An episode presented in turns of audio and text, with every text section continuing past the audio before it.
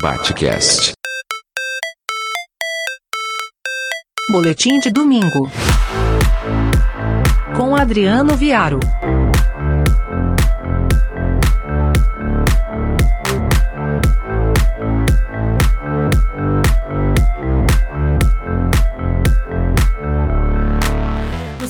Primeiro comício de campanha presidencial, o atual presidente da República, o excelentíssimo senhor Jair Messias Bolsonaro, disse que não há uma disputa entre direita e esquerda, mas sim do bem contra o mal.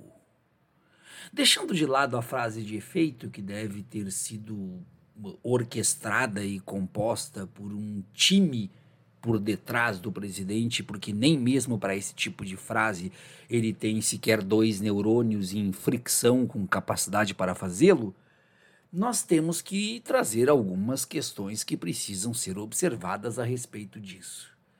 Ao mesmo tempo que o presidente da República diz que é o bem contra o mal, os seus discursos ao longo de sua vida e que continuam sendo os mesmos ainda nos dias atuais giram em torno de preconceitos ou defesa por preconceitos, giram em torno de coisas do tipo a minoria tem que se render à maioria gira em torno de coisas do tipo meus filhos não seriam gays porque se fossem seriam curados na porrada, meus filhos não namorariam mulheres pretas porque receberam educação.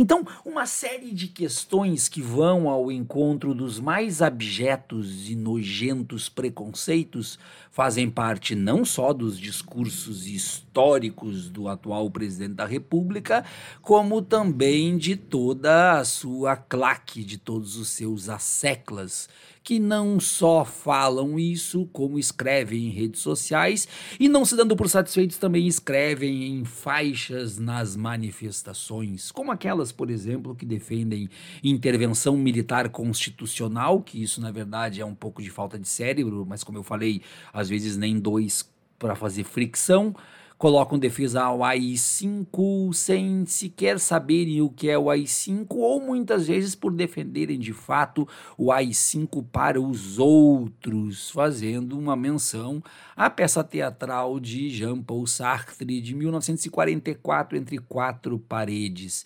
Mas é claro também que nunca leram Sartre e se lessem não entenderiam. É não entenderiam. Mas então, quando o presidente da República fala que é uma disputa entre o bem e o mal, nós estamos não só ouvindo uma demarcação, como tendo os demarcadores bem claros. Então, será que o bem é homofóbico? Então, será que o bem é intolerante com questões religiosas? O bem é racista. É o bem é racista. O bem é antidemocrático e defende intervenção, seja lá do que for, e defende também o ato institucional mais cruel e bárbaro da história de nossa ditadura. Nós estamos, acho que, vivendo 1984 de George Orwell com a inversão total dos valores de nossa república. Mas também devem conhecer o nome 1984 do George Orwell, porque é impossível não conhecer, muita gente fala, mas dificilmente leram, e se lerem também não irão entender. Aliás, eu conheço alguns que leram e não entenderam.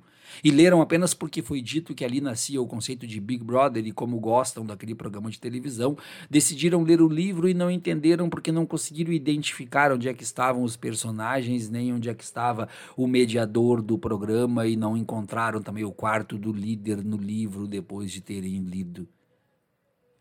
O bem contra o mal representa a inversão total de valores a partir do discurso do excelentíssimo presidente da República. Não, presidente, não é o bem contra o mal. E eu até poderia defender, dizer que sim, que é o bem contra o mal, mas que o senhor representa o mal e o outro lado é o bem. Mas não é disso que se trata. Não. Se trata apenas e tão somente de uma eleição para a manutenção, a preservação e talvez uh, o endurecimento de nossa democracia. É uma eleição que pretende juntar os cacos de uma Carta Magna de 1988. Ah, o senhor não deve saber o que é Carta Magna, a Constituição deste país, e preservar a nossa democracia, custe o que custar. Não é o bem contra o mal, é o lado democrático contra o neonazifascismo de toda a sua corja e de todos os discursos que o senhor também defende. Não é o bem contra o mal, é uma eleição, é uma eleição que requer, que quer e que deseja fazer com que as coisas sejam organizadas no país dentro de um discurso minimamente democrático. Mas o presidente, claro que faz uma frase de efeito com ajuda, como eu já falei, e para o seu público específico que quer apenas e tão somente ouvir aquilo que está com vontade de ouvir. Nós não temos dentro desta luta política nenhum lado defendendo o presidente da República que não seja um lado defensor único e exclusivamente do direito de ofender, do direito de discriminar, do direito de ser preconceituoso, do direito de fazer piadas e chacotas com minorias, o direito então de entender que negro não merece cota e que o feminismo não merece existir é disso que se trata. Exatamente disso que se trata. Todos aqueles que elegem o presidente ou que pretendem reelegê-lo são aqueles que estão aí fazendo aquilo que sempre fizeram, sendo aquilo que sempre foram, mas exercendo a voz, exercendo a sua liberdade de agressão, uh, fantasiada como liberdade de expressão, mas também não vou explicar a diferença das duas, das duas situações, dos dois conceitos, dos dois termos, porque não terão capacidade para entendê-lo. Mas é isso pessoas que sempre odiaram, pessoas que sempre discriminaram, pessoas que sempre se inconformaram em ter que dividir os seus espaços com aqueles que eles não gostariam sequer que existissem, ou que se existissem ficassem como submissos. Essas pessoas ganharam com o excelentíssimo presidente da República, Jair Messias Bolsonaro, o direito à fala, o direito de voz. E é sobre isso também a campanha. É sobre o desejo desta corja de não perder a sua possibilidade de expressar todo o seu ódio e dizer: aqui é Bolsonaro. Essa mesma corja que, grosso modo, nunca se conformou com o 13 de maio de 1888. Uh, ah, espero que saibam o que significa essa data, os da corja, evidentemente, mas talvez nem isso eles saibam.